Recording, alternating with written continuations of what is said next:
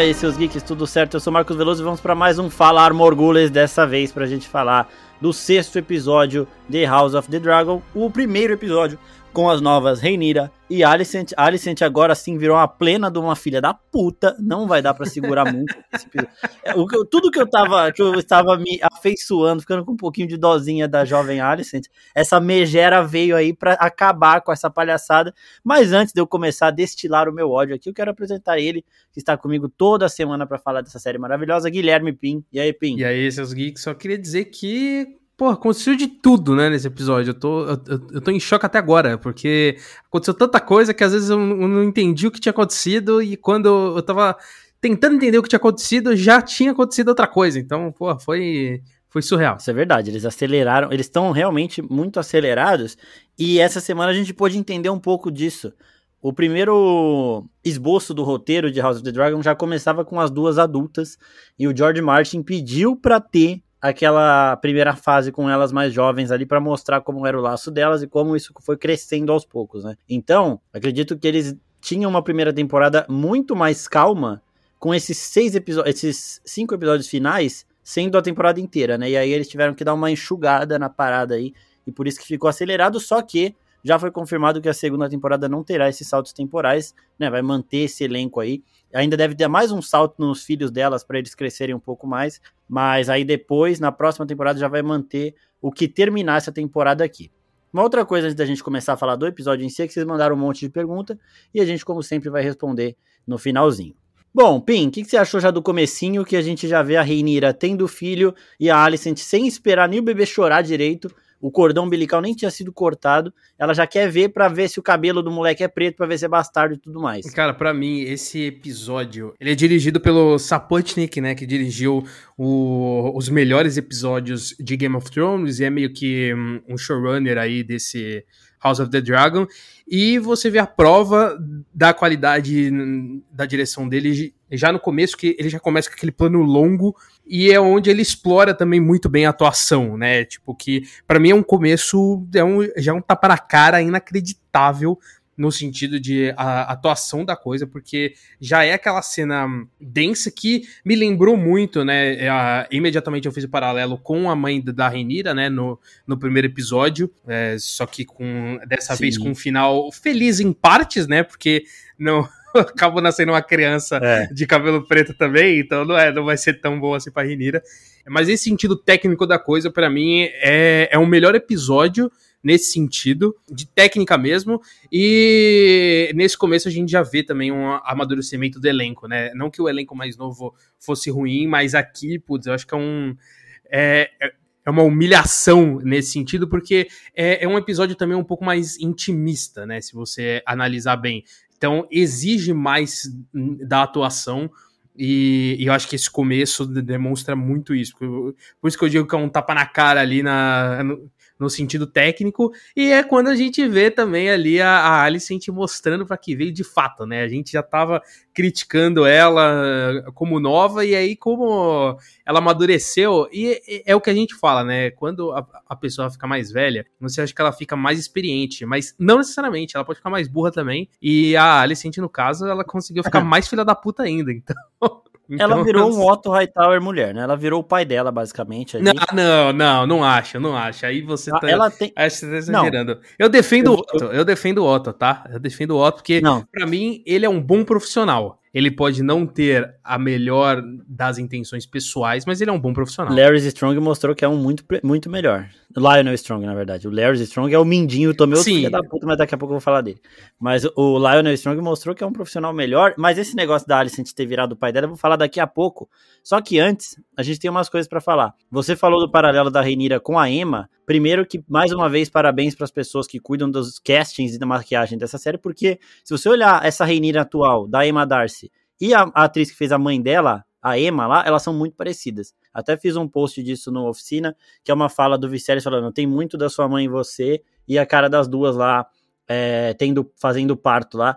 Porque, mano, elas realmente são muito parecidas, mandaram bem demais. Muito, muito. Uma outra coisa que você falou também do, do paralelo é que nesse episódio ainda a gente tem de novo um paralelo, um ainda mais parecido, com a relação da, da gravidez, com a Laina Velaryon, né? Que acabou casando com o Daemon mas a gente fala disso daqui a pouco também. Agora, uma parte legal aqui que a Renira, né, claro que muito orgulhosa, extremamente forte.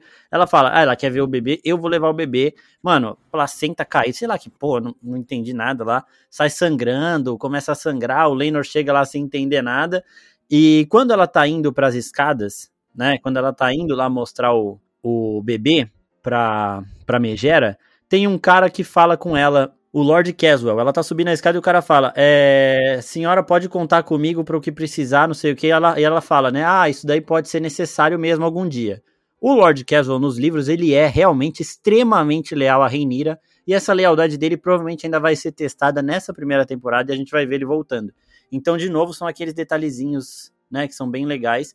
E aí, quando chega, mano, a, a primeira torta de climão aqui, né? Quando a Reinira chega com o bebê lá, é, a Alicent já olha, já com aquela cara dela de nojenta. O Viserys entra todo feliz e ele fala: tem o nariz do pai. Tudo. Mano, os olhares ali são impagáveis, velho. Não, primeiro, primeiro eu queria comentar aqui que o Viserys virou uma uva passa. Ele tá morto. Inclusive, eu, eu vi, um, eu vi um, um tweet depois do episódio que ele tá aparecendo. Eu não lembro exatamente que personagem que é, mas é um, é um, um personagem do, do Bob Esponja, que é a mãe de algum personagem Nossa. que, mano, ela é uma, é uma vareta seca, assim. É praticamente isso. E é o que virou o Viserys.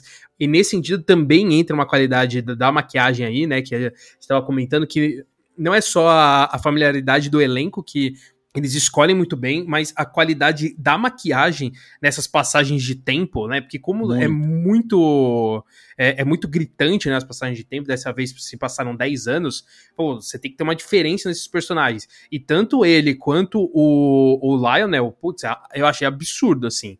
Eu achei muito boa de verdade. Principalmente a do Viserys, que eu acho que ela é mais, ela é mais gritante pela qualidade de vida que, que ele tá, né? Então, uhum. é, acho que surpreende mais. A gente vai descobrir mais pra frente que tem um necromante lá que tá mantendo o corpo do Viserys vivo, porque ele já tá morto. Só pode, só, só pode, pode, só pode. Daqui a pouco vão colocar ele em, em, em num tanque Bacta uhum. pra ver se ele para ver se ele se recupera. Uma, ó, algumas outras coisas aqui que primeiro que esse episódio dá uma resposta muito importante de um evento dos livros que a gente não sabia é, quem é que tinha feito, né? É aquele negócio que eu falei no outro podcast e nos vídeos também. O livro ele é, é, contado por quatro pontos de vista, então a gente, ninguém, às vezes as pessoas não presenciaram os fatos e elas faz, falam baseado em rumores que elas acreditam. Então, ah, quem fez isso foi tal pessoa, aí o outro acha que foi tal pessoa e a gente nunca sabe, né? A gente tira as próprias conclusões. E aqui eles dão uma resposta disso. Só que uma outra coisa dos livros aqui que a série perdeu e que enriquece muito esse, essa discussão dos filhos da Reinira é porque a Rhaenys, que é a mãe do Leinor Velaryon, que é o, seria o pai das crianças, ela nos livros tem cabelo preto, porque ela é meio Targaryen, meio Baratheon. Então ela nasce com cabelo preto. E aí, quando os filhos da Rhaenyra nascem com cabelo preto, poderia ser uma, algo né, trazido da linhagem da avó deles, que é a Rhaenys. Então esse, essa discussão não é, é, tipo tão clara assim nos livros, né? Tem ainda a possibilidade deles serem deles terem o cabelo preto, porque a avó deles tem o cabelo preto, né? Então aqui já é muito mais descarado, não tem ninguém com cabelo preto ali porque a Reines eles deixaram ela com cabelo branco na série. Mas, sei lá, eles podiam dar a desculpa de que o cabelo branco dela é pintado, porque ela, sei lá, sabe? porque nos livros é o cabelo preto e isso enriquece essa discussão. E aí você fica, putz, será que eles são realmente. A gente sabe, né, que eles são filhos do Harry Strong. Mas lá dentro da corte ainda uhum. tem essa. Não, mas a avó tem cabelo preto, né? Então é, isso é uma coisa que a série possivelmente, muito provavelmente, perdeu aí. É, mas nesse ponto, né, falando de, dessa questão do, do cabelo, tem um ponto que mistura um pouco do que eu já tinha comentado em outro, em outro episódio, que é essa questão de eu me acostumar com a, a, passagem de tempo muito rápido. E eu não acho que é só a passagem de tempo, mas eu sinto que as situações em si, elas estão sendo muito corridas. Né? E fazendo um, uma comparação do, do, que a gente vê em Game of Thrones, a gente tem aquela, a, aquele momento em que o Ned tá lendo as declarações lá das famílias, e aí é quando ele relaciona a questão do, do Joffrey. Né? Uhum. Né? E é quando meio que ele é, descobre é. que ele Exatamente. é filho do, do Jaime com a, a, Cersei. E é um momento muito mais denso e muito mais devagar, digamos assim, né? Eu, eu sinto que é, é um. Por, por ser uma situação muito pesada, é um, uma construção um pouco mais lenta, e aqui ele só te joga na cara em dois minutos de, de, de episódio. Então, é assim, é uma característica da série, mas é um negócio que eu ainda tô tentando me acostumar, porque a gente tem muito a Game of Thrones na cabeça e é muito difícil separar, até porque se passa no mesmo universo, mas são estilos diferentes de série, mas assim, é uma coisa minha que eu ainda não me acostumei e nesse ponto eu senti essa falta de um de um cuidado maior, assim. Eu acho que é muito. Já tá corrido na passagem de tempo. Eu não, eu não acho que os episódios em si deveriam seguir no mesmo ritmo, mas eles estão seguindo. É, eu acho legal esse negócio de ser descarado, porque até é, isso, e, isso dentro da série irrita muito a Alicent e o Kristen Cole, né? Porque eles saem falando, mano, todo mundo tá vendo, não sei o que, ela não tá nem aí. Mano, o Christian Cole xinga ela de vadia mimada, porque ele é o incel do caralho, aquele maluco que fica. Tomou o não dela, ficou revoltadinho. Agora, mano, ele cresceu com um rancor da Reinira inexplicável. Não é inexplicável, né? A gente entende até, mas, mano, não, não dá. E aí, no momento que ele xinga a Reinira, a Alicent até dá uma reprimida. Essa cena é muito engraçada, velho. É muito engraçado. é porque boa, ela, tá é falando, ela, ela tá falando mal da Reinira naquele. O, o aceitável, né? Porque eles estão na frente de todo mundo. Mano, ele fala, ele xinga a cara de, é, tipo, os, os, atores aqui, a Olivia Cook, que faz a nova Alicent, ela é muito boa, velho. Porque ela, ela, dá uma paradinha, ela só olha pro lado assim, aí ele, ai, passei do limite. Não. É muito engraçado esse momento, velho. E, e aí ela fica puta, por quê? Porque esses dois, eles são apaixonados pela Reinira e eles têm esse, esse remorso de não poder ter a Reinira, né? A Reinira é livre e tudo mais, eles queriam ter a Reinira com eles ali. Então eles ficam nesse, nesse hatezinho. E aí, uma outra coisa que eu amei nesse episódio foi a relação da família da Renira, né? Porque quando eles entram lá no quarto dela, quando eles voltam com o bebê, depois dela ter deixado um rastro de sangue, assim, que vai do Kristen Cole e acompanhando ela, né? É muito emblemático também isso. É, a gente vê o Harry Strong e o Leinor Velaryon se dando muito bem, né? Eles se respeitam ali, porque o acordo que o Leinor fez com a Renira também, isso não incomoda ele. E as crianças também, elas veem o Harry como um padrinho mesmo. Ele tá sempre lá cuidando. Uhum. Então ele fala: ah, eles pegaram um ovo de dragão lá do fosso, então eu achei melhor escoltá-los. E eles estão brincando com o Harry quando ela entra. O Harry pega o bebê e o Leinor deixa os dois sozinhos lá com, com o novo filho deles. Então, porra, essa relação eu achei maravilhosa. Uma pena que durou só esse episódio, né? Mas foi muito bom. Não, e ele é um exemplo, né? Porque ele é um pai presente. Ele, é ele poderia ele é simplesmente descartar, falando, não, tem que ficar a, aos olhos do reino, o pai é o, é o Lenor. Não, ele tava lá, é, ele é presente e tudo mais, ele ajuda a, a, a, cuidar das crianças, então, pô, achei isso bem foda. Muito foda mesmo. É, até tem um momento depois, né, que o pai dele cobra ele e e ele fala: Não, você tem a sua honra e eu tenho a minha. E uma coisa muito da hora também é. Que, uma, da hora não, porque eu queria ter visto mais. É que nos livros a relação deles é muito boa e aqui a gente, a gente não aproveitou essa relação do Harry com a Reinira. Só que. É, tem uma, tem uma citação do livro aqui rapidinho que eu separei para falar, que é aqui: a princesa deixava seu esposo com seu amante e ia buscar abrigo nos braços de Harry Strong nas noites frias de King's Landing. Então, é, porra, eu queria ter visto um pouquinho mais deles. Mas tudo bem, né? Aí o Leinor já leva os dois filhos dele, que os molequinhos lá com cabelo preto não estão nem aí, que o pai não parece nada com eles, que a, cor do cabelo da mãe não é nada com eles, e que o cara que tá sempre lá parece com eles, né? Ele também não. É que também criança não tem essa. É isso que eu ia falar. Essa noção, eu acho né? que a criança ela não tem essa visão, né? Ela cresce achando que um é o pai e é isso. Depois que elas vão amadurecendo, vendo uh, as outras pessoas falando, que aí elas começam a, a pensar nisso, né? A gente vê isso no, no final do episódio, inclusive, porque é o que o. Aquele momento que o Jace ele até per, pergunta pra mãe, né? De questão de quem o pai, de quem quer o pai dele. Porque é muito do que eles escutam e eles começam a entender como as coisas funcionam. Muito do que a gente viu da, da Reinira no começo da série, né? De não entender como, como as coisas são de, de ter essa, essa falta de, de maturidade. E aí a gente vê também o personagem crescendo junto, né? Então é, é normal ele não entender, mas mas depois ele questionar isso também é mega normal, porque ele vai entendendo as coisas também. Exatamente. E aí a gente vai para outra relação muito legal no momento em que o Jace, né, que é o filho mais velho da Renira, está no fosso dos dragões para domar o seu dragão, o Vermax. O Vermax e o Arrax são ovos de dragão que nasceram junto com os moleques, né, com o Jace e com o Lucy, que são os filhos da Renira.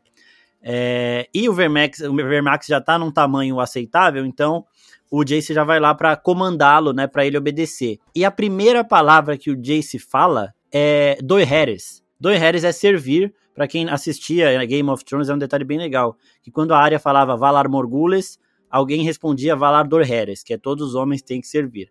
E aqui o Jace olha pro dragão dele e fala, primeira coisa que ele fala, Doi Harris. E aí o Vermax abaixa, né, ele meio que se agacha assim, tipo, vou servi-lo.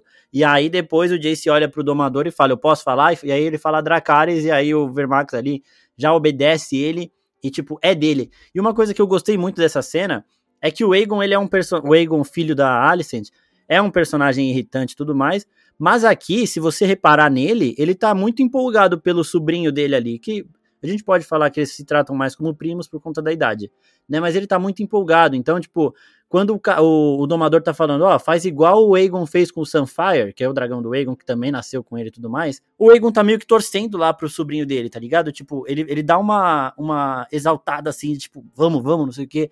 E tem outros momentos diversos que a gente vê a relação deles, que é uma relação de família mesmo, que vai ser estragada pela Alicent, né? Então, é por isso que eu falo que ela virou o pai dela, porque depois ela tem uma cena com o Aegon que ela fala: Você é a contestação do trono da Rainha. E o Aegon fala: Eu não vou contestar nada. Tipo, tanto faz o Jace ser o herdeiro depois dela, eu não tô afim disso. E aí, ela fala a mesma coisa que o Otto falou para ela. Só o fato de você nascer já cria essa contestação para você viver. Tipo, a Rainha vai ter que te matar e tudo mais. Então, ela, ela usa exato, o exato mesmo exemplo que o pai dela usou para corrompê-la, ela usa para corromper o filho dela.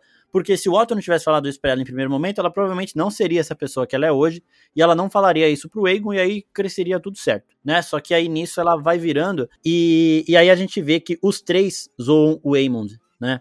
Não é uma relação de rivalidade entre as famílias. Eles zoam o Aemond porque o Aemond é mais recluso, não tem um dragão. Os outros três nasceram com os seus dragões. Por mais que o Lucy, que é o mais novinho ali, ainda seja muito criança e não tenha o dragão montado e tudo mais, o dragão dele já tá lá, é o Arrax, ele tá crescendo, né? Quando ele tiver um tamanho mais aceitável, ele vai passar por esse mesmo processo do Jace, e aconteceu o mesmo com o Aegon. Sunfire nasceu com ele. O Aemond não, ele não teve essa sorte, ele não teve um ovo de dragão para ele, então os moleques zoam ele aí, mas é uma zoeira de família, tá ligado? E aí isso tudo vai vai decaindo ali. Aquela zoeirinha do porco lá é tudo de família. Tipo, é meio pesado, mas é de família, pô. É, é, é, é muito coisa de prima, é muito coisa de primo e irmão fazer esse tipo de coisa. Né, de, de ter essa, essa zoeirinha saudável, muito entre aspas, porque quem sofre a zoeira não, nunca acha saudável, só quem faz acha. É, então lógico. é justificável também o Eamon ficar meio puto ali. Mas ali eu acho que é muito da essência de Stranger Things, porque o Egon é a cara do Mike, é então é claramente o Eamon é o, é o Will, né? Que, que é o, o bulinado, o bulinado que sofre na mão do, dos outros, né? Então, assim, claramente uma referência a Stranger Things ali que, que, que, foi muito boa.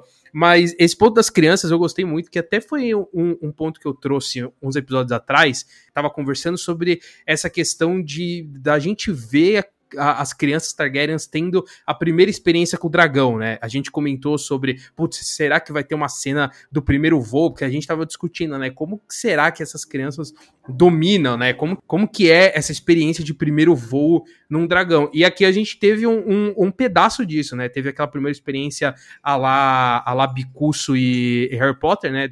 É, daquele primeiro momento de, de respeito entre a, a, as duas criaturas, né, entre o, o dragão e, o humano, e eu não vejo a hora de mostrar o, o, primeiro voo, que eu acho que vai ser bem legal se eles explorarem esse tipo de coisa, porque é uma construção também que Game of Thrones acabou não tendo, né, porque a, a Daenerys já era mais velha, mas aqui eles podem aproveitar e eu, eu tô ansioso para ter essas cenas. Eu acho que eles estão explorando muito bem essa relação do dragão e do seu montador. A gente vai falar disso também com muito, a Lena muito. e a Veigar, mas então eu acho que eles vão ter isso daí. E uma outra coisa que muita gente perguntou é em relação ao dragão que o Aemond vai atrás lá embaixo do fosso. Aquele dragão é a Dreamfire. Para quem não lembra, no primeiro episódio, a Dreamfire tinha colocado um ovo que a Reinira falou: "Esse vai ser o ovo meu, da minha irmã". E aí o Daemon roubou esse ovo. É o ovo que aí depois voltou pro irmão da Rhaenyra. Realmente é o ovo do Aegon lá que nasceu o Sunfire. Aquela é a Dreamfire, era um dragão que está sem montaria no momento. E também, pro pessoal que gosta das referências, a Dreamfire é quem colocou os ovos do Drogon, do Rhaegal e do Viserion, que são os dragões da Daenerys.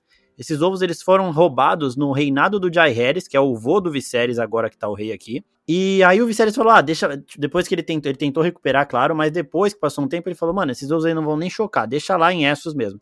E aí ficou por lá, acabou chegando nas mãos da Daenerys e chocou, é, quase 200 anos depois, né? Então, os ovos, ah, tipo, o, o dragão do Aegon, se for considerado desse jeito, ele é irmão do, do, do Drogon e dos outros dragões da Daenerys lá, mas muito mais velho, né? Porque ele nasceu 200 anos antes ali.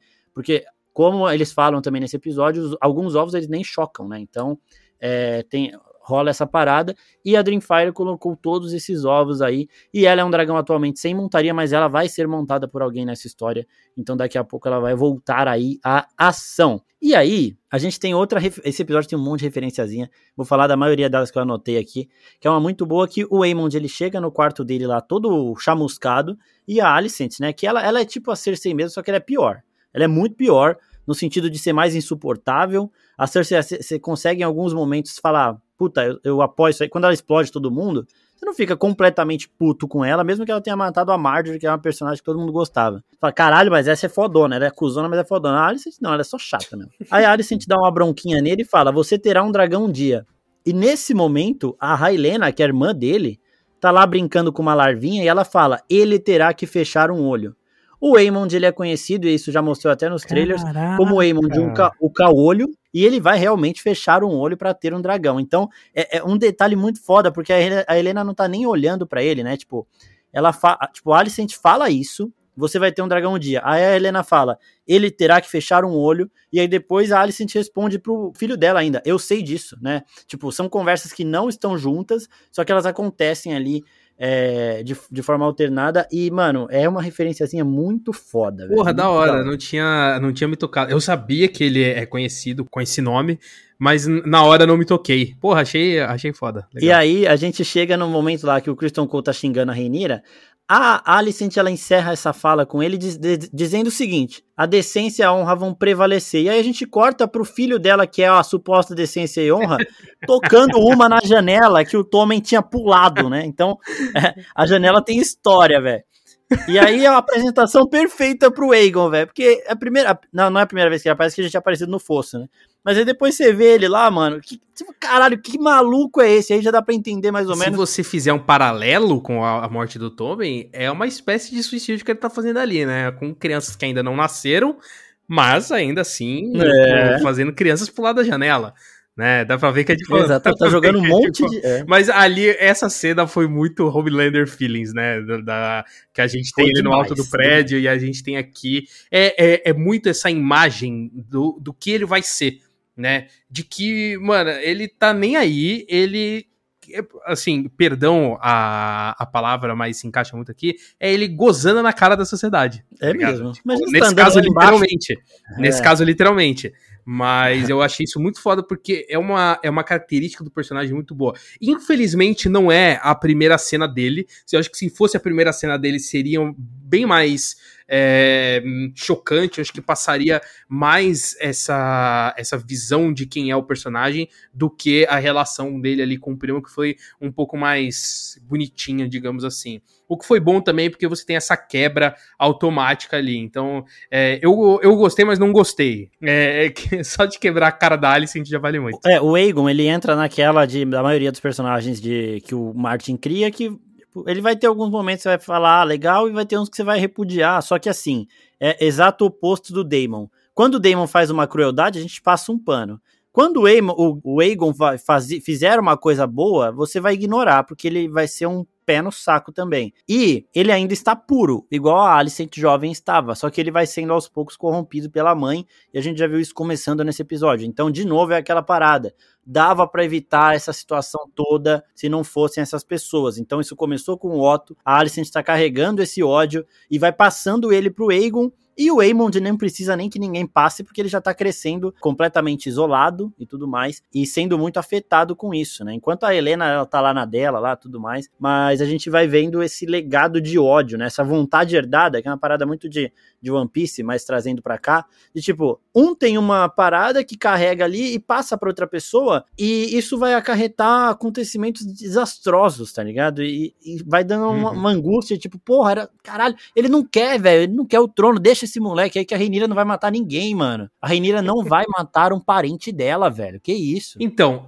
isso eu acho, eu acho questionável. Eu não julgo tanto o Otto quanto a Alice a gente tem esse pensamento, porque é como o jogo funciona. A, a Rainira pode realmente não fazer, mas existe a possibilidade, não dá é, para negar isso. Existe, existe. É, é, é, muito do que a, a, gente aprende, tipo assim, a gente sabe que não necessariamente todo mundo que a gente vê na rua vai roubar a gente, mas a gente Sim. tá sempre esperto. É, é, meio que isso que, ah, tudo bem, a Alicent ela tem, acho que um, um tomzinho a mais de arrogância ali em relação a isso, mas eu sinto que é, é essa, essa proteção e esse medo também, porque ela sabe como as coisas funcionam e que pode acontecer. Não necessariamente vai, mas que pode acontecer e ela tá se precavendo. Eu não julgo que. Eu, eu não concordo com ela, eu também não. Eu acho ela detestável, mas eu não julgo também ela tomar essas decisões. Da mesma forma que eu não julgo também o Otto ter ensinado isso pra ela, porque ele sabe como as coisas funcionam também. Em que isso pode acontecer. Não, isso daí, isso daí é verdade. Tipo, é, é melhor ela não arriscar a vida dela do filho baseado numa ideia. Só que exato, é exato. uma coisa que poderia ser resolvida na base da conversa. E ah, aí, sim, mas aí não tem mais aí, se tudo se tudo fosse resolvido na conversa,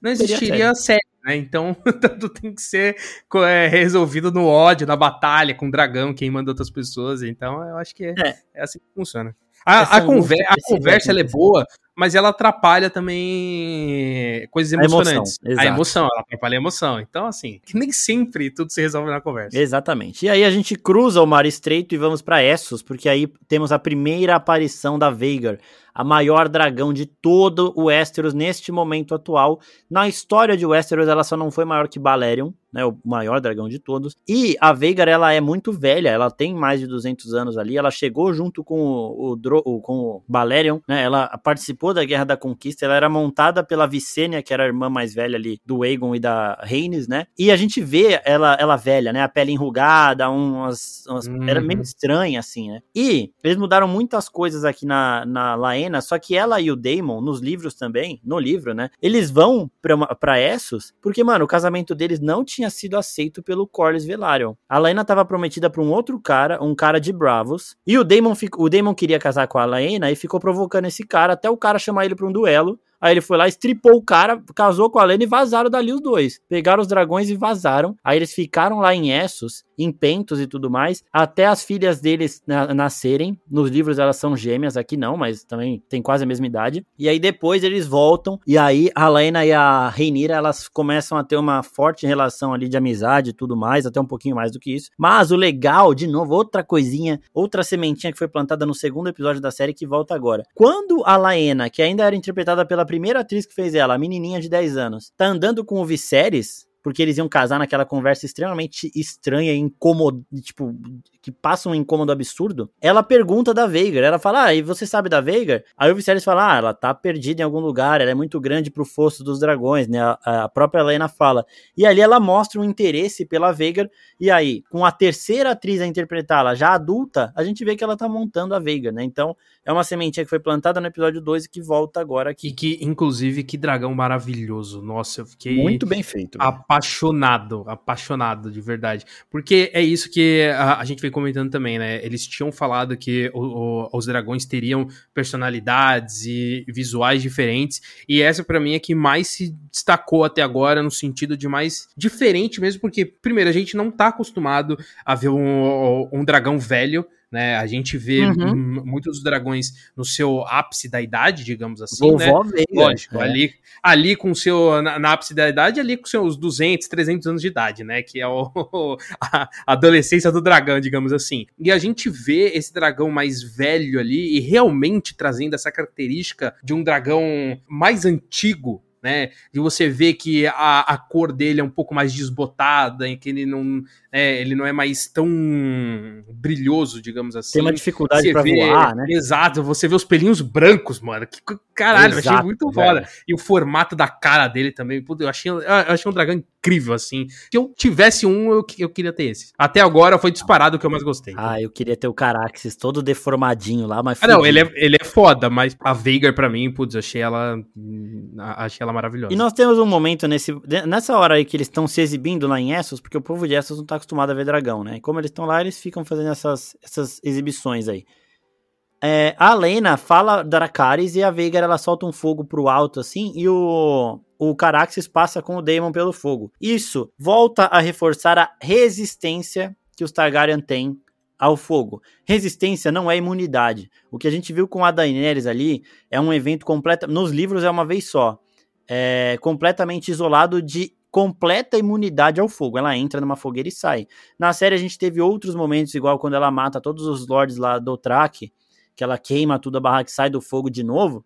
Mas em sua grande maioria, os Targaryen eles têm resistência ao fogo. Ou seja, numa situação em que um humano normal se queimaria ou não conseguiria entrar numa água pelando assim, os Targaryen não são afetados. Então o Daemon ele passa por esse fogo, nada não afeta ele, mas não é, não significa que eles têm imunidade ao fogo. Significa uma resistência maior. Essa parada de imunidade nunca foi confirmada pelo Martin. Então a gente pode supor que alguns são imunes e outros não. No final do episódio, a Lena, ela é queimada pela Veiga, né? A gente vai falar disso daqui a pouco também, porque é uma cena muito foda. E aí, a, ela montando um dragão e sendo filha de um Targaryen também é Targaryen, né? Mas só lembrando aqui, nada disso é confirmado, mas dá pra gente ver sim em diversos eventos que a maioria dos Targaryen eles têm resistência ao fogo, uma resistência muito maior do que de um humano comum, mas não é uma imunidade plena, tá? Só pra dar essa pontuada, porque é uma dúvida que muita gente realmente tem. E aí também nessa cena a gente vê que o Caraxes ele é muito mais rápido que a Veigar, né? Que também tá bem velhinha, só que ela é muito maior. Então na cena que eles estão voando lado a lado é muito foda, que o Damon olha pra Lena meio com uma cara de apaixonado assim, né? E tipo, você vê aquele. Fala, caralho, que casal foda, tá?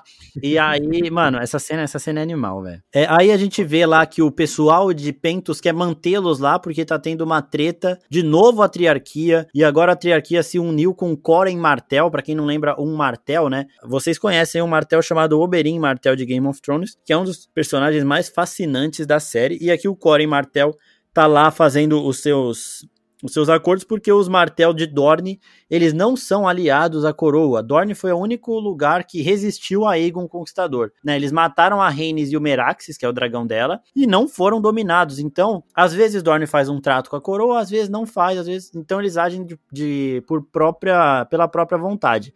Inclusive, é, o Corin Martel é um Lorde, o único até, pelo que eu me lembro, que se recusa a entrar na dança dos dragões. Ele fala: Eu já dancei com dragões antes e eu preferia dormir com escorpiões. Ele responde a uma carta pedindo para ele se aliar. Não, né? e ele tá certo, é, então. porque assim, a chance de você derrotar um segundo dragão é muito é muito difícil. Então, assim, é. ele já garantiu o dele. Garantiu aí. dele, ele vai. Fica quietinho, sai do, sai do jogo quando você tá ganhando, tá ligado? Exatamente. Você não precisa também ficar toda hora se provando seu fodão, né? Ninguém pegou, ó, já foi uma vez. Agora, uma outra coisa que passou batido pra gente voltar aqui, Pim, eu quero saber o que, que você achou da seguinte aspas da Alicent pro Leinor. Continue tentando, Sir Leinor. Uma hora vai sair um parecido com você. Nossa. Essa hora, mano, se eu pudesse entrava na tela, eu, mano, sei lá, eu queria que a Renira tivesse puxado o cabelo dela, velho. Ali, ali foi aquela provocada, porque, tipo, ela sabe que a Renira não pode fazer nada depois dessa frase. É, se então. a Renira dá um tapa na cara dela, ela, ela, já se entrega. Então ela tem que se segurar, mas ali, ali ela jogou sujo. Ali, ali doeu. Ali doeu. Porque colou. Doeu. Ali, né? ali, ali, doeu muito, ali doeu muito. Mas assim. Ela deu aquela provocadinha. Deu aquela provocadaça, né? Aquela provocadaça. É. Porque, porque é, é, ela sabe o poder que ela tem com, com essa informação, né? Porque aí, uhum. puta, vira o jogo da Rainha completamente contra ela, então... E uma outra coisa bem legal que esse episódio mostra é como o Viserys, ele gosta muito mais da Rainira e dos filhos dela do que dos outros filhos dele, que são os filhos da Alicent, né? Porque a Alicent chega... Ele gosta dos filhos da Alicent, é claro, mas a Alicent chega e fala: Ó, oh, aqueles seus netos de merda lá, tavam, ela trata eles como aberração, né? É, eles estavam zoando o Aemond. Aí o Viserys fala: Mano, o Aemond é mais velho que eles, velho. tipo, é, ele tem ele não pode ser. Ele, ele achou, ele realmente achou que os moleques acharam um dragão selvagem e trouxeram pro fosso. O que, que é isso, né? E ele ainda fala: Você não tem certeza, você tem certeza que o, o Aegon não estava envolvido nisso? E aí você vê todo o entusiasmo dele com os netinhos, né? E aquele negócio que eles falam no episódio também. O Viserys sabe que os filhos são do Harry Strong. Só que, mano, ele não tá nem aí. Ninguém liga para isso. O Leinor não liga.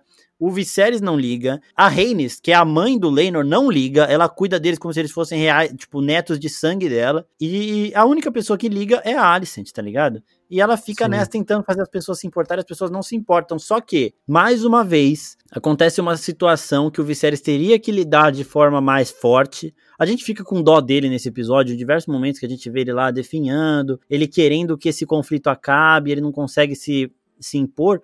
Mas, mano, de novo a Alicent deixou claro que ela não vai aceitar isso. Ela fala de novo que são bastardos e o Viserys até fala: Isso que você tá falando é uma acusação muito séria, isso pode trazer diversos. pode conturbar toda a situação. Nesse momento, ou ele manda cortar a língua dela, ele não ia mandar matar a mãe dos filhos dele. Uhum. Mas, porra, tem que dar algum tipo de punição para ela, de. Não sei, mano. Cortar a língua também ia ser muito. Ela é esposa dele. Mas ele tinha que tomar uma atitude ali muito forte de, sei lá, convocar uma. Um, um novo evento para falar, ó, é a Reinira mesmo, e esse moleque cabelo preto aqui é meu neto, sim, e ele vai ser o herdeiro depois dela. Acabou a conversa, entendeu? É, é que o Viserys, ele passa, ele passa uma energia de isentão, né? Blazer. É, um blazer isentão, que tipo, ele vê o conflito. Ele tá vendo o conflito na frente uhum. dele, mas ele sabe que se ele colocar o dedo, vai aumentar esse conflito. E ele não tá afim, né? Você percebe é. que ele só quer ele não vê a hora de acabar o reino dele, velho. Ele claramente não vê a hora. Exato, ele, te, ele, ele quer curtir a, as regalias de rei ali, com, né, colocou a filha dele, já colocou uh, lenha na fogueira e é isso. O, o, resto ele não quer, ele não quer causar mais. Então, ele passa essa energia de que, tipo, ele simplesmente não se importa e ele não quer dar dor de cabeça para ele mais, né, no caso. Exato. E cada tirada que ele dá na Alicent e cada carinho que ele faz na Renira é muito gratificante, né? Tipo, quando ele fala, né?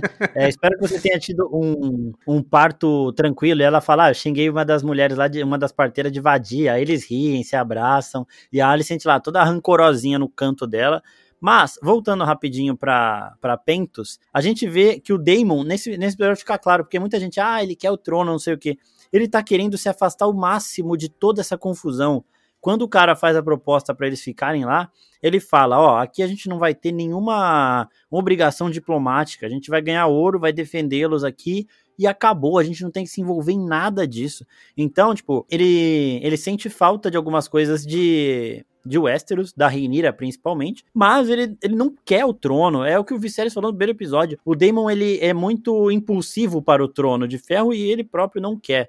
E em relação a Lena, né, porque o pessoal falando, ah, ele não gosta da Lena, não sei o quê. A Lena era, tipo, o, o melhor prêmio, falando pelo Daemon, né, o melhor prêmio de consolação possível porque ele queria a Rhaenyra e não pôde tê-la. Então, assim, não é que ele não ame a Lena, tanto que eles têm uma discussão e ela fala, ah, eu sei que eu não sou a esposa que você queria, e aí ele, tipo, ele se ressente, ele fica mal, ele fala com ela, tipo, ele, Lena, não é, tipo, não é bem assim.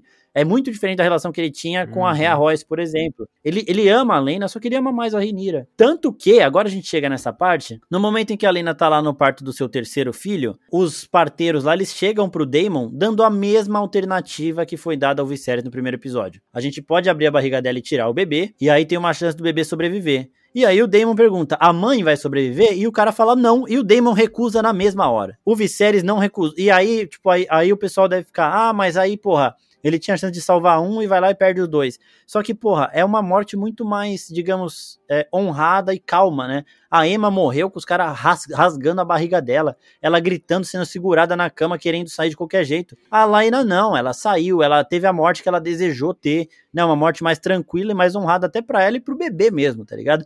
Então o Damon, ele tem uma decisão muito mais humana que o Viserys teve aqui, na mesma situação, né? Então, é aqui que eu falei lá no começo do episódio que a gente voltaria no paralelo com a Emma, né? Foi a uhum. mesma decisão, ó, a gente, a, a gente, abre a barriga, tira o bebê e a mulher morre. E o Damon falou não, sem pensar, não, não cogitou a possibilidade de, ah, é meu filho. Não, cagou. Vai, não vai fazer isso com a minha esposa. E aí, mano, é, de novo, é um personagem que se você tenta entender o Damon, você não consegue. É, mas basicamente eu acho que é isso que se passa na relação dele com a Lena, né? E com as filhas dele também. Ele ama as duas, só que ele fica meio puto de uma das filhas dele não ter um dragão e ele não consegue fingir, tá ligado? Não é que ele odeia a menina, velho. É uma parada diferente. O ovo dela não eclodiu, né? O que a gente viu ali também no episódio. E falando só uma coisinha, que, mano, quando eles estão no jantar e a mulher fala, a Lena fala, ah, se você quiser casar com uma das minhas filhas, você não precisava ter feito todo esse papo. Mano, a, a reação de uma delas é muito boa. Ela, tipo, que? É muito engraçado mesmo, mano. Essa cena é muito é boa. Muito bom, essa cena é muito boa. Não, mas os, é, essa questão do Damon, né? Você vê como ele é um personagem muito imprevisível no sentido de que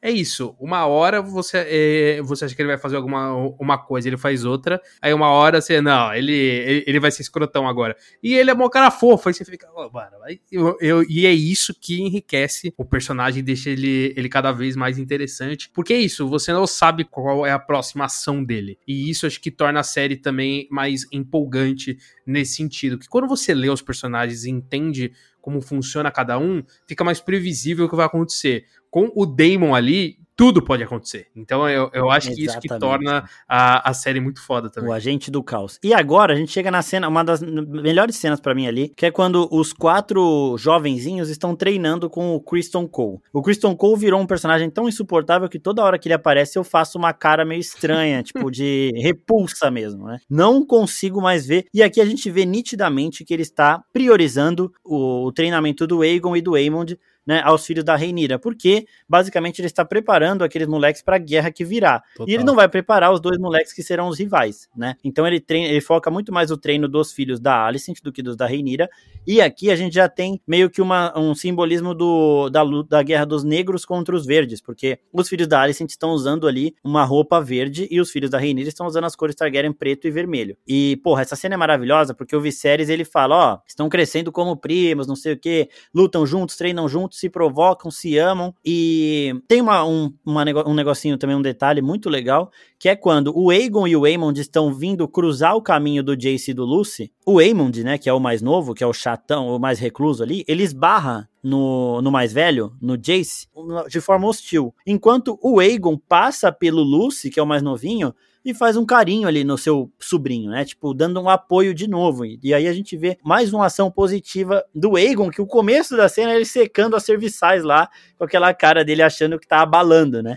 Porque ele é o príncipe mimadinho, ele acha que ele pode tudo, e isso ainda vai se transformar num, num ser humano terrível no futuro. Mas essa cena é muito foda porque a gente vê o Kristen Cole focando nos dois verdes, enquanto o Harry Strong tá focando ali nos filhos, né? Então a gente tem esse embate também. E, mano, a cena que os dois começam a lutar, que o Harry Strong fala, isso foi sujo, aí o, o Kristen Cole já puxa o Aegon, o Harry já puxa o Lucy ali, não, o Jace, né? E aí, mano, eles já começam a treinar os moleques. É muito. Essa cena é muito foda, velho. É, é foda muito mesmo, da é hora. É, é, muito da hora. E aí depois a gente tem a conclusão que é finalmente alguém socando a cara desse filho da puta desse Christian Cole.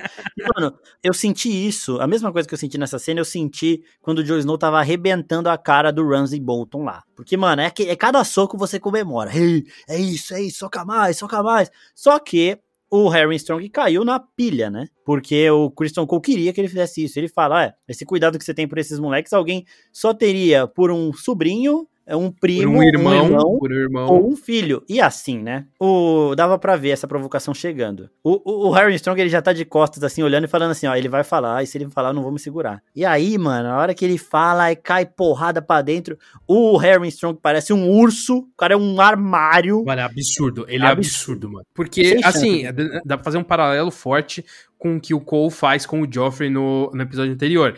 E uhum. você vê que o tipo de porrada, ele é muito diferente, porque muito. o Cole, ele tá, tá socando no desespero ali, e não chega nem perto da força do que o Strong tem, fazendo não chega. trocadilho com o nome dele, é, que você percebe que é muito mais violento, muito mais brutal. Mas ainda assim o Strong ele consegue se controlar mais que o Cole e infelizmente não matou ele na porrada. O que seria, seria uma virada inacreditável ali é, do, do Cole no episódio anterior, matar alguém na porrada e no seguinte ele morrer na porrada. Então... Se ninguém segura, se ninguém segura, e aí tiveram que ir dois caras para segurar e, mano, mano, o Harry lá, pô, não, não sei o que, mano. Eu, eu, eu, imagino quando as pessoas de Game of Thrones falam do auge do Robert Baratheon, que ele era um guerreiro extremamente forte, carregava um martelo, como sendo esse cara. Tipo, eu colocaria o Henry Cavill pra fazer um Robert no auge, assim, tudo mais. Mas o ator do Harry Strong, mano, gigante, assim. É tipo assim, tá ligado? E, mano, é muito foda. Ele era um personagem muito bom mesmo. E aí a gente tem um momento aqui também que quando o Harry tira o Aegon de cima do Jace, o, o Aegon fala: Como você, como ousa me tocar? Eu sou o príncipe, não sei o quê. É um mimadinho do caralho. E o Viserys fala: Aegon, oh, não criei você assim, não, mano. Tipo, mas é aquele pai não presente, né? Que dá umas bronquinhas, só que não muda nada. O moleque vai crescer mimadinho mesmo, porque faltou ali o, o pulso firme do pai. É, é, o que fala de longe, né? Ele fala, ah, não faz esse tipo de coisa, moleque. Só que ele só fica de longe, tá ligado? Ele não, Exatamente. Não participa mesmo. Aí a gente tem uma, um conselho de novo com a Alicent e a Reinira presentes. O Grandmaster Or Orville, né, que era o Master Orville do episódio anterior, aqui ele já está no conselho. Então ele já agora é o Grandmaster ali da, tipo, ele é o mestre principal de King's Landing. A gente tinha falado dele no episódio anterior, antes dessa mudança, né? Se passaram 10 anos e agora ele é o Master principal ali. E aí esse conselho está discutindo diversas coisas e uma das coisas é de novo a, a rivalidade dos Bracken e dos Blackwood, né, que era aquela família do menininho que estripou o outro cara ali quando tava querendo casar com a Reinira. A gente já falou dessa rivalidade em outro podcast, mas a Reinira ela complementa falando: eles vão achar qualquer mínimo assunto para arrumar uma guerra. Né? Então a gente teria que lidar com isso. E aí tem um momento muito foda que o, o Lionel Strong ele concorda com ela, não porque ela é mãe dos, dos netos dele, porque ela estava certa. E aí a Alicent dá uma debochada e ele fica muito mal com isso. Porque é o que a gente disse no começo do episódio. Ele é um mão do rei que não quer ter interesse próprio na situação. E quando ele vê que isso tá insustentável, justamente porque toda vez que ele tomar uma atitude pró-Reinira, a Alicent vai ter um comportamento insuportável daquele, ele pede a renúncia, né?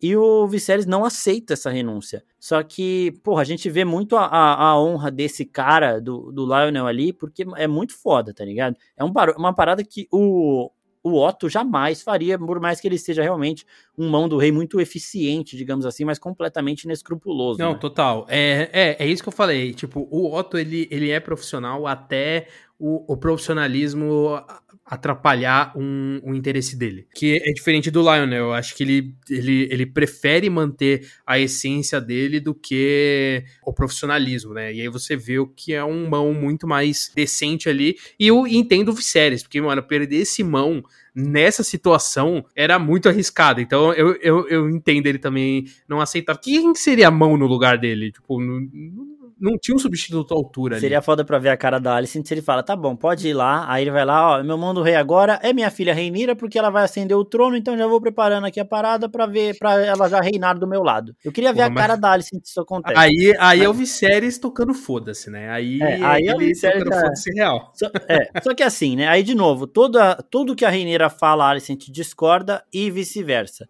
E aí, com a Reinira já percebendo que a situação tá insustentável, ela tenta de novo, mais uma tentativa de remediar a situação. Ela fala: vamos casar o meu filho mais velho com a sua filha, a Helena. Ela fala pra Alicent, né?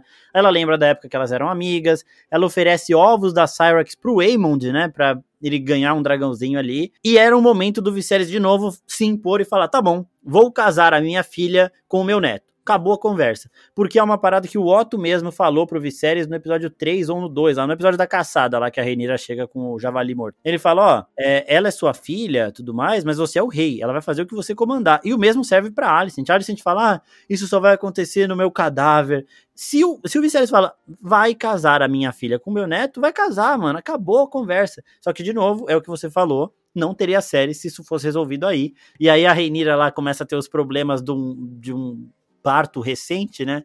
E, mano, o jeito dela de, tipo, xingar lá no meio do conselho, sentar, é muito foda, tá ligado? Ela é muito roots, assim. Então, mano, a Reinira ganhando ainda mais é, seguidores entre os fãs que assistem House of the Dragon. É, e esse é meu medo, né? Porque a gente começa a se apaixonar por esses personagens até o momento que dá aquela viradinha e a gente começa uhum. a pegar raiva uhum. dela. Acho difícil, porque a forma como a série tá construindo a, a Rainira, eu acho difícil isso acontecer, mas a gente sabe que no universo de Game of Thrones não dá para você se apaixonar pelos personagens, porque a gente sabe que eles a qualquer momento podem se transformar em grandíssimos filhos da puta, né? É, então... Eu já disse de antemão que eu vou passar pano pra Renira quanto precisar. Eu espero não me arrepender disso, porque tá gravado, né? Mas. É, é e, e, você, você já tem uma base, né? Você já sabe as coisas que acontecem. Então, assim, uhum. o seu pano, o seu pano, ele é. Na pré, é. Ele, ele já tá preparado faz um tempo já. Esse Exato. pano aí já tá ele, ele, já tá quase gasto. É, tá gasto, mas assim, eu não lembro de tanta coisa, tô com medo, viu? Mas eu vou, vou manter essa, esse posicionamento. Aí a gente já chegando no final do episódio, para daqui a pouco responder as perguntas, é o seguinte: a Lena, de novo, ela escolhe morrer pela Veigar. Então ela chega na Veigar lá, depois que ela não conseguiu ter o filho,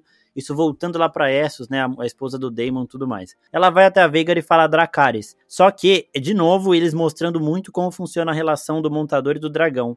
Ela tem que falar umas cinco vezes Dracarys, porque a Veigar sabe que ela tem que obedecer a sua montadora, mas ao mesmo tempo a Veigar não quer obedecer esse comando. O mesmo esquema, só que muito mais pesado, porque era a própria montadora, da Cyrax no primeiro episódio. No segundo episódio, quando ela tem que queimar a uhum. Emma, né? A Rhaenyra fala Dracarys e a Syrax ela desce chorando lá e vai e queima. E aqui a Veigar fica tipo, mano, não vou fazer isso. E ela, Dracarys, Veigar, Dracarys, não sei o quê. E aí a Veigar vai lá, o, o Daemon até chega para tentar impedir, mas chega tarde demais. E ela vai e queima. Então, porra, muito forte de novo. Eu tô adorando a forma que a série tá mostrando essa relação. Não, e, e foi um, um momento também, eu pelo menos, eu não, eu não esperava aquele acontecimento. Tipo, então foi um, um, um, choque, e porque ele foi um choque que não estava sendo construído, né? Então a, a gente não estava preparado, e quando chegou o momento, demorou, porque é isso, né? Você vê o, o sofrimento da Veigar de querer matar a montadora. Então acaba sendo um sofrimento maior e um peso maior para a cena. É, então, putz, é muito emocionante esse momento ali, porque a gente vê as duas sofrendo, você vê a, a Lena se, se sacrificando, mesmo não querendo, e a Veigar hum, matando a montadora, mesmo não querendo. Putz, eu achei. É, é, essa cena é muito foda real, assim. Eu achei muito bem muito bem construída. É, a Lena já tinha falado que ela queria morrer com uma montadora de dragão na terra dela e tudo mais, e ela meio que teve o que ela queria. Ela queria morrer daquela forma, com o dragão dela perto e tudo mais, e conseguiu. Só que agora, de novo, a Veigar volta a não ter ninguém montando, e nos cenas do próximo episódio a gente viu as filhas da Lena falando, alguém tomou a Veigar, né? Então, cenas do próximo episódio, mas lembra que no começo do podcast eu falei que teve um acontecimento dos livros que era ambíguo, né? O autor deste crime aqui foi confirmado. É o seguinte, quando o Harry Strong ali é tirado da patrulha da, da cidade. E o Lionel Strong fala: Vou voltar com meu filho para Hall, né? Porque ele vai tomar o castelo, agora que ele não pode mais ficar aqui e tudo mais. É, eles voltam para Hall. O Hall é queimado e os dois morrem carbonizados lá dentro. Nos livros, há possibilidade de que o Corlys Velaryon mandou fazer isso porque ele sabia que o Harry era pai dos netos dele e ele não, ele não aceitava essa humilhação. Tinha a possibilidade de ter sido o Daemon também entre as, as especulações, porque ele também não gostava de saber que o Harry era o pai dos filhos da Rhaenyra, ele amando a Rhaenyra, mas também tinha a possibilidade de ter sido o Otto, a Alicent e o Larry Strong, que era irmão mais novo e filho dos dois que morreram ali. Só que aí você pensa, pô, ninguém é tão inescrupuloso dessa forma para mandar matar o pai e o irmão mais velho. Mas a gente tem aqui um personagem que consegue ser pior do que o Mindinho. A gente viu do que o, o Larry Strong é capaz nesse episódio. Ele manda matar o irmão e o pai e ele tira a língua dos criminosos porque os criminosos não vão falar isso para ninguém. Então ele fala, ó, vou reduzir a pena de vocês com um, vocês vão ter um pequeno ônus aí que é perder a língua. Então aqueles três lá não falam mais, só que eles cumpriram a missão deles e a gente teve mais um acontecimento dos livros agora confirmado, né? Quem foi o autor? A gente vê que esse cara é muito perigoso e a Alicent fica lá, ai, não mandei você fazer isso, não sei o quê. Mas aqui com a gente vendo essa situação, né? mas, mas deixou indiretinha, né? Mas deixou ah, mas se eles morressem não seria tão ruim para mim. Aí vai lá e morre, ai, não queria. Ah, se fuder.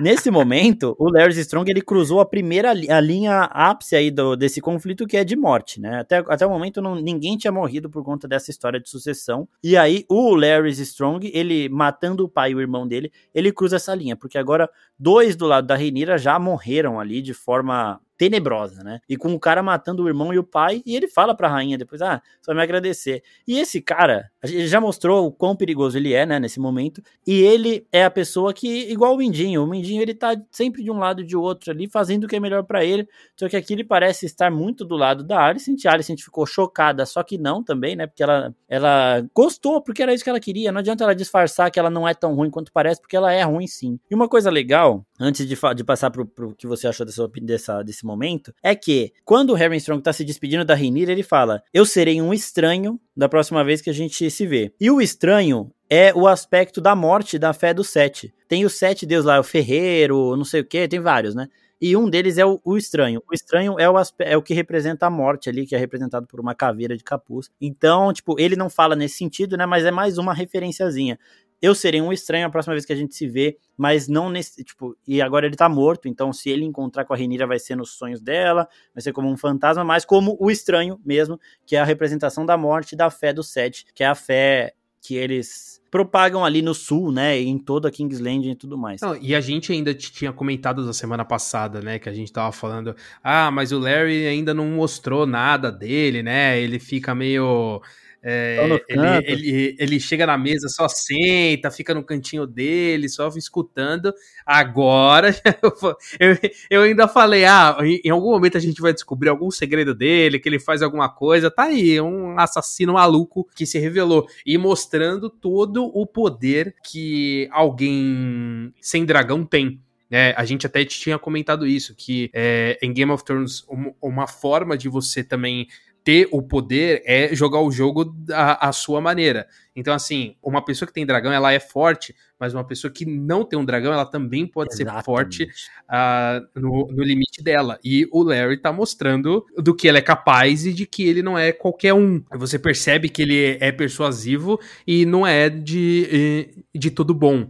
Né? Então, essa forma quietinha dele agir é um jogo também que que se encaixa no cenário e que, que funciona. Ele, é, ele é um, um personagem muito interessante e que me chocou muito a morte ali do, do Strong, porque eu achava que ele ia ter uma importância maior. É, eu já sabia que ele ia ter o caso ali com a Ranira, mas eu pensei que eles tinham. que eles estavam construindo esse personagem de uma forma ah, ele tá quietinho ali no canto, o, o ele aparece em 5 segundos no episódio, no outro ele aparece mais, e isso ia desenvolver ele. Só que não, no momento em que ele ganha uma presença maior, ele já Exato. morre. O que retoma o espírito de Game of Thrones da surpresa, uhum. né? Ainda não vi, acho que um choque tão grande quanto a gente teve ali com o, o Ned Stark, mas já é um primeiro passo de mostrar que aqui também ninguém ninguém tem é, chance ninguém está né, seguro, de, né? sobreviver. Exato, ninguém está seguro. Só é que assim, você percebeu o que essas duas mortes fizeram, né? Elas fizeram, uh, tipo, tudo bem, a Reinira saiu muito enfraquecida porque ela perdeu a montadora da maior dragão de todos, que era a Lena e a Veigar, né? E perdeu também o, o pai dos filhos dela, que defenderia eles com unhas e dentes e que era gigante. Então, tipo, provavelmente o guerreiro mais forte de todo o reino. É, só que essas duas mortes fazem com que o Daemon volte a Reinira. E a Reinira perto do Daemon, ela é muito mais inescrupulosa do que sem o Daemon e vice-versa. Então, quando eles estão juntos ali, eles oferecem um risco muito maior do que separados. E agora eles vão se juntar total, por conta dessas, desses casos aí ocorridos, né? E o Daemon também não vai muito com a cara da Alicent, né? Então, assim, pra ele isso é mais, é mais um incentivo. Ele tá. Ele só sai ganhando, porque ele volta pra Reinira, que é o que ele queria, e, e para ficar contra a Alicent com o que ele queria também. Então, putz, pra Exato. ele é o, é o mundo perfeito. E ele ainda vai ser vai ser um vai ser meio que um rei ali, né? Exatamente. Porque ele, ele vira rei se a Rainira virar rainha, mas não com o poder de um rei. Então, pô, para ele é o, é o cenário perfeito. Assim. E assim, o Harry Strong não gostava do Kristen Cole, só que era uma pessoa honrada. O Damon não gosta do Kristen Cole, não tem honra, honra nenhuma, ele quer que se foda. Se ele tiver que matar o Kristen Cole, ele vai matar. E, e, porra, é muito da hora de pensar isso, né? Agora eles vão se reencontrar. E quando a Rainira, quanto mais a Rainira convive com o Daemon, mais parecida com ele ela fica, né? Então a gente percebe que isso daí foi se distanciando tal. Ela tenta é, resolver a situação de uma forma amigável. Só que agora, com o Daemon por perto, né? Ele vai acabar voltando. É, essas coisas vão mudar. E aí, a Rainira percebe que ela tá perdendo aliados e ela, ó, pega os dela e fala: vamos vazar pra Pedra do Dragão, que é o lar Targaryen, né? Então, neste momento, ela é a rainha de Pedra do Dragão dragão lá, enquanto o rei Viserys é o rei de todo o reino. E aí, o Viserys, ele chora, porque a Rhaenyra tá indo embora, porque ele ama muito a filha dele, e nesse episódio mostrou muito mais isso. E ele beija o anel da Emma, que é a mãe da Reinira, né? Mostrando que é o grande amor dele também. A Alicent é uma pessoa que ele gosta e pronto. Por isso que ele ama mais a Reinira do que os outros filhos. Por isso que ele ama mais os netos que vêm da Reinira do que os filhos que vêm da Alicent. Porque ele continua amando muito mais a Emma, né? Então é muito bonito esse beijo dele. E outro simbolismo, o último desse episódio, prometo, é que quando ele tá lá beijando o anel da Emma e chorando a, a saída da Reinira, né? A, a viagem da Reinira, um rato aparece lá no quarto dele e isso mostra o quê? Que agora os ratos começam a ganhar mais espaço dentro do reino, né?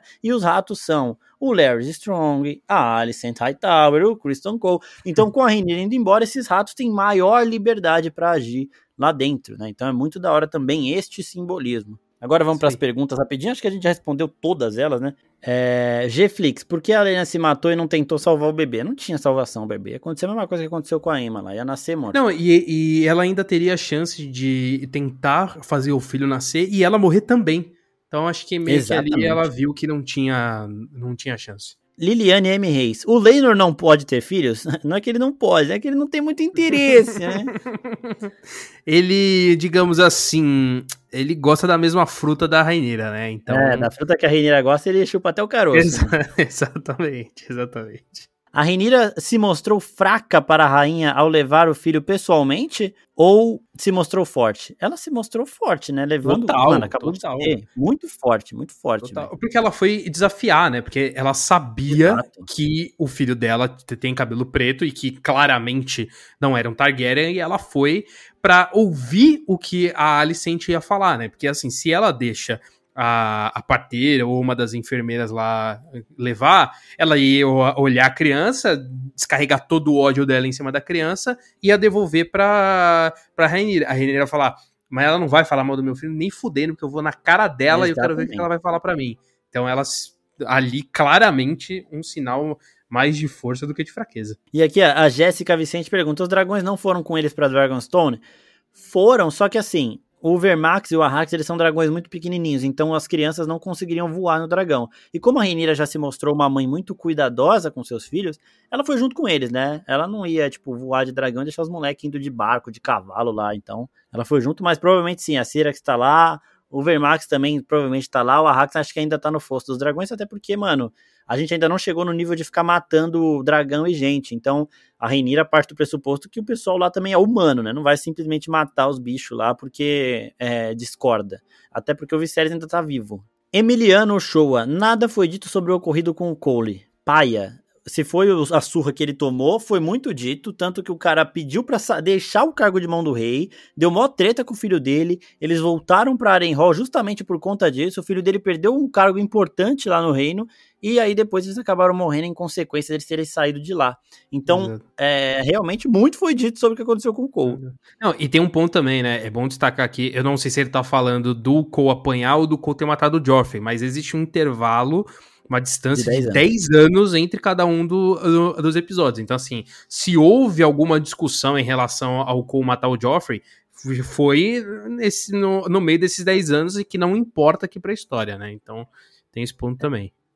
É, e obviamente a Alicent é, agiu em favor do Kristen Cole ali para ele ser mantido na guarda real. Total, isso, total. em algum momento foi um, um, assunto, né? A gente vê que ela tem muita influência sobre o rei, uhum. querendo ou não. Não, então... e no meio da confusão ali, dava para criar qualquer desculpa e que todo mundo ia acreditar, porque não, não tem provas contrárias, né? Então ali, putz, criaram uma historinha falando que, ah, o Cole viu o, o Joffrey tirar uma faca do bolso, sei lá, alguma coisa assim, para tentar matar a, é... a, princesa, e ele foi lá e agiu para salvar. Primeiro, né? É, isso, putz, isso qualquer qualquer desculpa ali acho que encaixaria bem. Exato. M. Luana 7. O Damon não parece amar a Laena, parece apenas ter carinho por ela. Ele ama, mas ele ama mais a Reinira e ele tá com saudade da sobrinha, né? BNO Brecastro pergunta por que eles fazem a gente se apegar com os personagens para depois matar? É, George Martin, né? Já falei, não se apeguem com personagens aqui nessa história. o, o Martin ele ensina duas coisas: nunca vá a, a um casamento em, em Westeros e, e nunca se apegue a um personagem. Sim, assim, essas são as duas regras primordiais. Kleber Menezes, aproveitando a foto, vocês esperavam a maior participação do Kristen Cole, do Harry Strong? Porque eu coloquei aqui a fotinha do Harry Strong para caixinha de perguntas, porque seria a única chance que eu teria de usar o, o Harry Strong aqui numa, num negócio de House of the Dragon, porque já morreu. É, eu, eu esperava. Eu esperava sim. Tipo, eu sabia que ele ia morrer cedo no conflito, mas eu esperava que a série mostrasse um pouco mais dele. Só que, mano, eu acho que foi bom porque como a gente ia perder ele com certeza na primeira temporada, a gente se apegou, mas nem tanto, tá ligado? Hamilton Marx, o que acontece com o dragão quando seu dono morre? Poderia receber um novo, tipo, um novo montador? Exatamente, um novo cavaleiro, né? Pode sim receber. Tanto que, como eu falei, a Dreamfire tá lá no fosso agora, ela já foi montada na era do Jai Harris, né? Agora ela está sem um montador, e aí pode chegar alguém lá, reivindicar o dragão, Caso o dragão deixe ser montado, será montado. O Caraxes, por exemplo, não nasceu com o Daemon. Ele teve um montador antes do Daemon.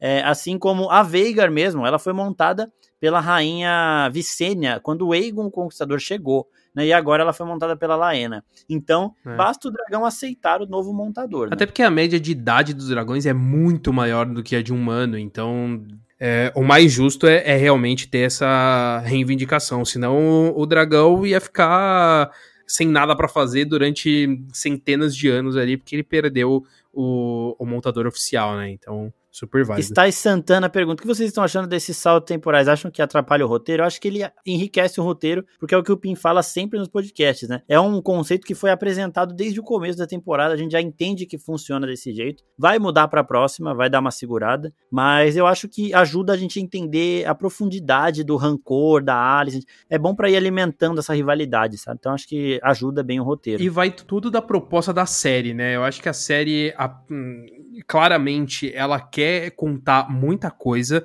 e ela vai avançar uns bons anos ali. Então, usar essa, essa estratégia de saltos temporais mais longos e ter um, um dinamismo maior funciona para a proposta. E, é isso que importa. É se dentro da proposta da série a estratégia técnica funciona. Se funcionar, perfeito, né? É, é mais uma coisa ali que eu, que eu comentei anteriormente pessoal de não estar tá acostumado com esse tipo de coisa e eu tô e eu sinto que em alguns momentos eles poderiam ir, ir mais devagar, mas entendo também a, a ideia de ser um pouco mais dinâmico ali, de mais rápido, de resolver as coisas mais rápidos, de revelar as coisas mais rápidas, então é muito da, da proposta da série a gente tem que ir, ir, se acostumando também. Exatamente. A Thaís ainda pergunta se a morte de alguns personagens não terá o, o impacto. E assim, vai chegar o momento que vai morrer tanta gente que, tipo, ah, morreu mais um, sabe? Agora tem esse impacto, porque, pô, era um personagem é. que tava se pegando. Mas vai pra frente, mano. Ó, a Paulinha de novo, a, a Paulinha também fala aqui, ó, eu quero o Strong de volta. Eu também quero, mas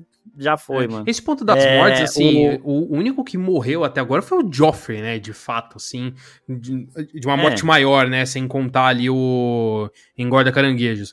Mas. E a, e a rainha também. então, E os Strong. Já morreu, uma galerinha, já morreu uma galerinha aí. Mas eu acho que são, são personagens. Assim, o Marcos vai sentir dor quando eu falar isso. Mas não são tão. não são personagens tão relevantes assim para a ideia central da, da história. Mas esse, esses mais recentes, tanto a Lena quanto o, o Strong, eles vão, eles vão ter um impacto mais direto, porque vai influenciar na relação da Rainira com o Daemon.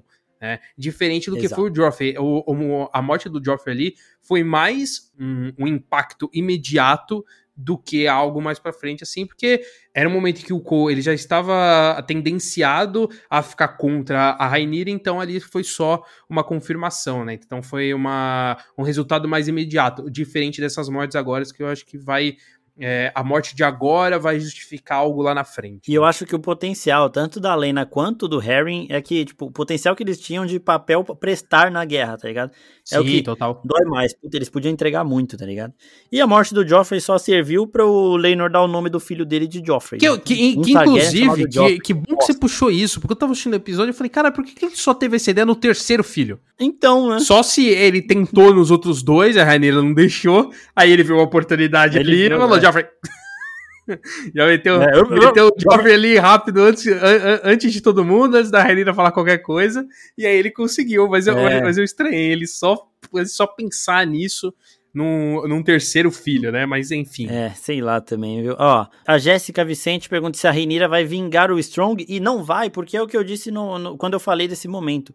Nos livros, os livros eles passam muito a situação de dentro desse universo, então, de como as pessoas lá de Westeros estão vendo a situação.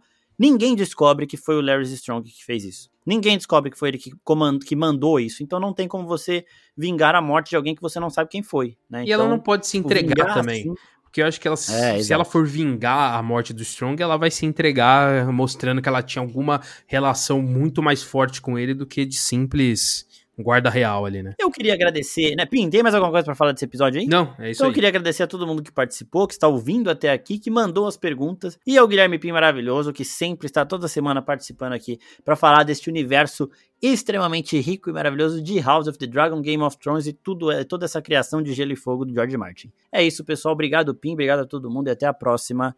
Tchau, tchau. Valeu, pessoal. Até mais.